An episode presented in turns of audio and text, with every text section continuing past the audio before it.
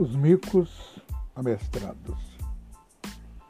Na verdade, os micos amestrados é um grupo de pessoas, de indivíduos que estão esparramados pelo país afora e eles inventam narrativas cujo propósito é gerar confusão. E toda vez que gera confusão, eles são vencedores, conseguiram o propósito, conseguiram alcançar o objetivo. E eles são micos amestrados porque eles estão treinados a repetir exatamente o que foi ensaiado.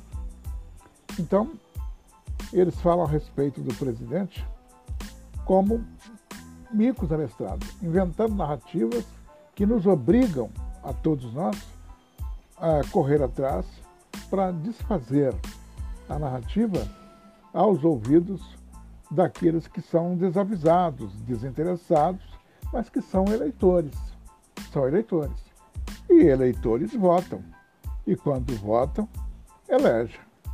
Então, por isso que esses micos amestrados são um pé no saco para nós, inventando essa narrativa. Começou há muito tempo, começou ainda na época do Collor de Mello, a inventar narrativas. E, e a gente ensaiava essas narrativas que eles contam, eu participei disso lá atrás, na época que nós ainda pensávamos em fundar partido, quando o PT ainda não era partido, quando o Lula sonhava, quando é, motivaram o Lula a fundar partido, quando Ivete Vargas ainda não tinha fundado, refundado o PTB, a gente já ensaiava esses, esses raciocínios assim, de mico amestrado, né? inventar narrativas para desconstruir, para poder dar trabalho, para que as pessoas corressem atrás, para que os indivíduos corressem atrás para desfazer a narrativa. É um processo que funciona. E a gente também pode usar hoje essas narrativas, se for o caso. O problema é que o pessoal da direita não é mentiroso. E para poder contar a narrativa, inventar a narrativa, tem que aceitar a mentira. E o pessoal de direita não é mentiroso, luta pela verdade. E é por isso que é de direita.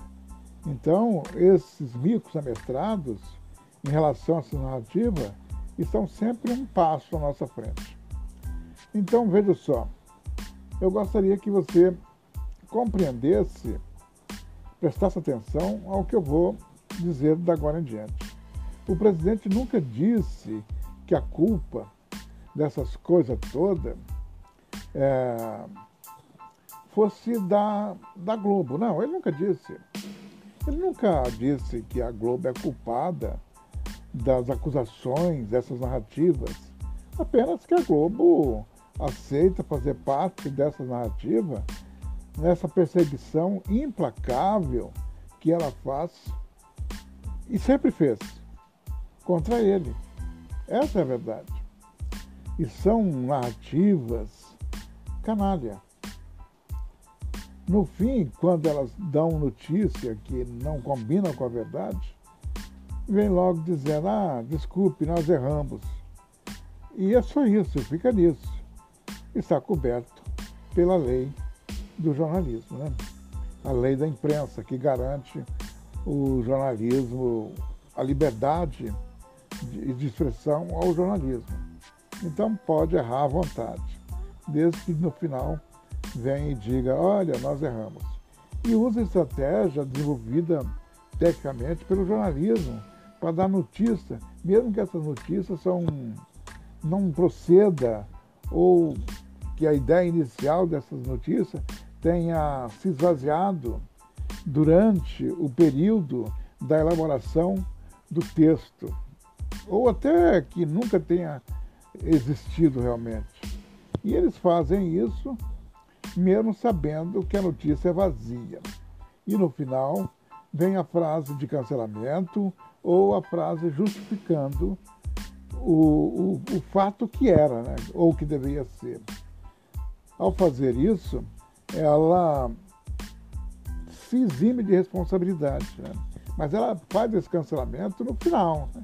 Por exemplo, como no dia em que anunciou que, que o, o, o possível assassino, motorista da Marielle, tivesse ido ao condomínio e que o Bolsonaro é que teria liberado a entrada dele no condomínio. Eles contam todas, são 5, 7 ou 10 minutos de narrativa, para no final, somente no final, depois que todo mundo já armou a ideia, mas que filha da puta, mas que cara assassino, mas que bandido, somente no final da matéria é que ele, é que ele esclarece que, mas que o candidato, o deputado, então deputado, na hora do fato, estava em Brasília no Congresso. Portanto, não poderia estar na casa. Mas ele não diz, portanto, não poderia estar na casa. Só, apenas, só diz que o candidato, na hora do fato, eles verificaram, ele estava em Brasília, no Congresso. Mas nisso, o povo, o indivíduo, já mentalizou o pior. Isso é coisa de canalha. Isso é coisa de canalha.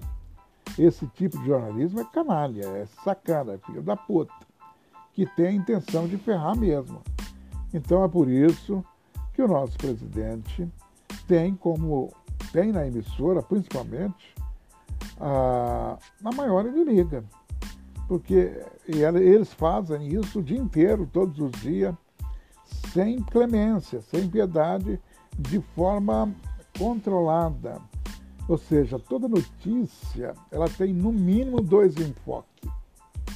E a Globo pega sempre o pior enfoque quando vai falar do presidente. Sempre o pior. Sempre. Ela não pega o enfoque favorável, ela só pega o enfoque desfavorável. Quando vem lá uma chamada para falar de alguma coisa do governo, você pode prestar atenção nenhuma coisa, nenhuma notícia, nenhuma vírgula é a favor do governo, principalmente a favor do presidente. Quando o governo, eles vão falar a favor do governo, eles não dão nome, eles dão outras chamadas, mas não menciona o nome do, do presidente, não menciona nada. Menciona o fato sem mencionar quem é que o fez. Né? Então, é, é, é um tipo de inimizade terrível. É um tipo de inimizade sacana, é coisa de guerra mesmo.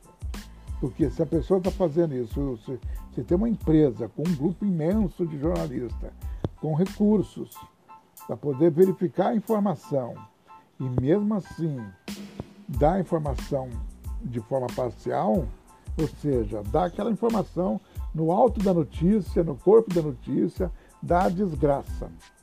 Primeiro põe a desgraça. E quando não é verdadeira a desgraça, no final, somente no finalzinho da notícia, vai uma frase de ressalva.